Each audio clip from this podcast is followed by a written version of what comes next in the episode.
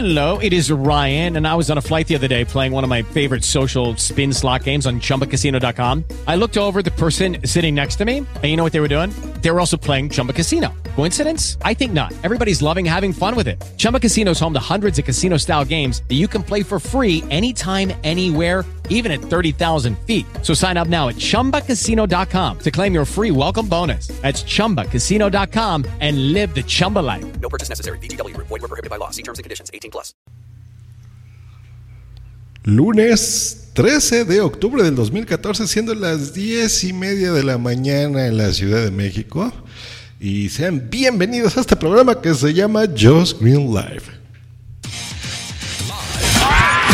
Transmitido desde la Ciudad de México para el mundo. Just Green Live. Just Green Live. ¿Qué tal, señores? ¿Cómo pinta la semana? Pues es temprano todavía para saber.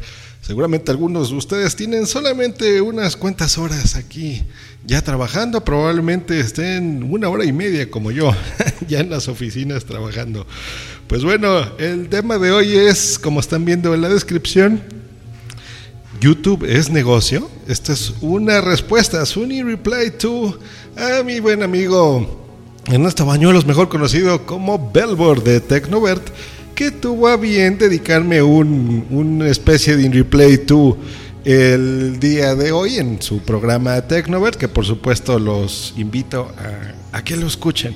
¿Por qué fue que eh, el señor Belbord me decidió dedicar este replay? Bueno, en el episodio 174 me parece que es en donde tuve de invitado al señor Metsuke eh, y a un programador y demás, cuando estamos hablando de la seguridad en los teclados y demás, eh, me responde de una cuestión que yo decía si YouTube y Twitter, por ejemplo, son empresas viables. Yo mencionaba que no lo son todavía, o sea, no es que no ganen dinero. Por supuesto ganan y nos explica en su podcast a, a mucho detalle el señor Belbor cómo es que generan estos ingresos. Pero a lo que yo me refiero es que no son negocio todavía. Por ejemplo, no es, en el caso de Twitter, no es un Facebook, en donde Facebook claramente se nota el modelo de negocios a nosotros como usuarios. ¿Dónde? Pues en publicidad, ¿no? Tú en publicidad puedes estar viendo todo el tiempo eh, mensajes en tu muro, en tu línea de tiempo de Facebook, escuchas que se venden tus eh, información como cliente a empresas como terceros, etcétera. Ya conocemos la historia de Facebook. En el caso de Twitter no lo vemos tan claro nosotros como usuarios. Ahí sí es en donde Belbor te explica, eh, pues no tan a detalle, pero sí en profundidad sobre cómo se genera el dinero. Y el ejemplo que yo ponía específico era de YouTube. De primera mano, el señor Belbor nos responde en su podcast, pues cómo él de, viva voz y a primera mano, por su empresa, eh, pues se le solicitan estos ingresos, cómo los obtienen eh, de qué forma y demás, a mucho detalle y no digo que no sea así, mi estimado Belbor, pero estas empresas no generan, eh, o sea, generan estas enormes cantidades de dinero, pero se gastan más de lo que generan. Y este sí es un dato que se puede verificar en donde quieras. Por ejemplo, en YouTube, para los que no sepan, fue comprado por, por Google, este monstruo de Internet, por 1.650 millones de dólares. Este fue lo que Google tuvo que pagar en sus inicios, que esto fue en octubre de 2006, específicamente donde se compró. Eh, datos de YouTube, bueno, creo que todo el mundo ya conocemos la empresa, ¿no? Alguien que esté conectado, que simplemente respire en este planeta, sabe a lo que, lo que significa YouTube. Pero YouTube tiene un, un, gran problema, que YouTube gasta muchísimo dinero porque se imaginan lo que es estar hospedando todos estos videos en su servicio. Es enorme. Eh, ellos gastan, les voy a dar datos duros, por ejemplo. En, la, en, los últimos datos que se dieron, se hicieron públicos de Google, de YouTube, perdón, que Google los hizo públicos, eh, reportó que eh, genera 240 millones de dólares. Eso es lo que genera, eh, lo que generó, por ejemplo, en el 2009. Pero los costos operativos del sitio ascienden a los 710 millones. Esto es una, un reporte que lo pueden revisar. eh, salió público en la revista Forbes. eh, y el analista de Credit Suisse fue el que dio estos datos. Y las pérdidas son por eso, son por 470 millones de dólares. Eh, al- esto, es, esto es así. ¿Por qué? Bueno, eh, más o menos YouTube se gasta un millón de dólares diarios en el ancho de banda, simplemente de su sitio. Entenderán que está dentro del top 10 de los sitios más visitados en Internet del mundo. Entonces, imagínense la granja de servidores que debe de necesitar este tipo de empresas. Es espectacular. Para que cualquier persona que entre en cualquier momento del día esté disponible un video y lo pueda eh, ver precisamente, pues es ese preciso el ancho de banda. Esto es más o menos el 51% de los costes de, YouTube que, que se manejan por aquí. La otra, la licencia de contenidos, mi querido Ernesto, y a todos los que estén escuchando este podcast. De esto asciende más o menos unos 256 millones de dólares anuales porque eh, pues ahí se albergan muchos videos, por ejemplo, de, de productoras de televisión, de productoras de cine, de trailers, de muchas cosas que de repente el contenido no lo genera precisamente esa, esa productora, sino lo hace, por ejemplo, un tercero. eh, YouTube mismo en ciertas cosas tiene que estar pagando este tipo de licencias.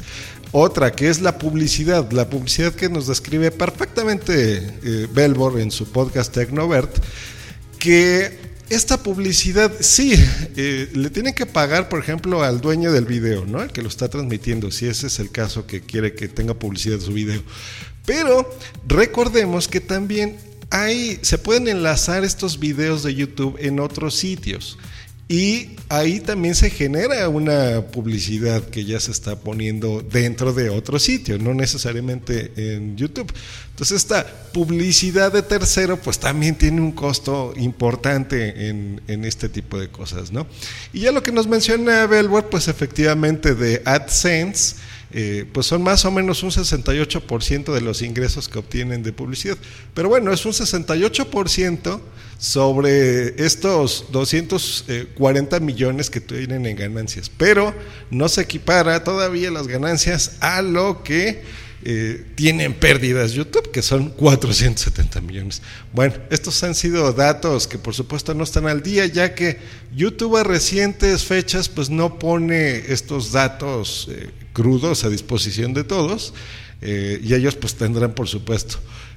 ¿Por qué? Ah, pues mira, aquí tenemos el susodicho, aquí está Belbor en el chat. Y boom, sí, boom, que nos dice si podemos repetir los datos.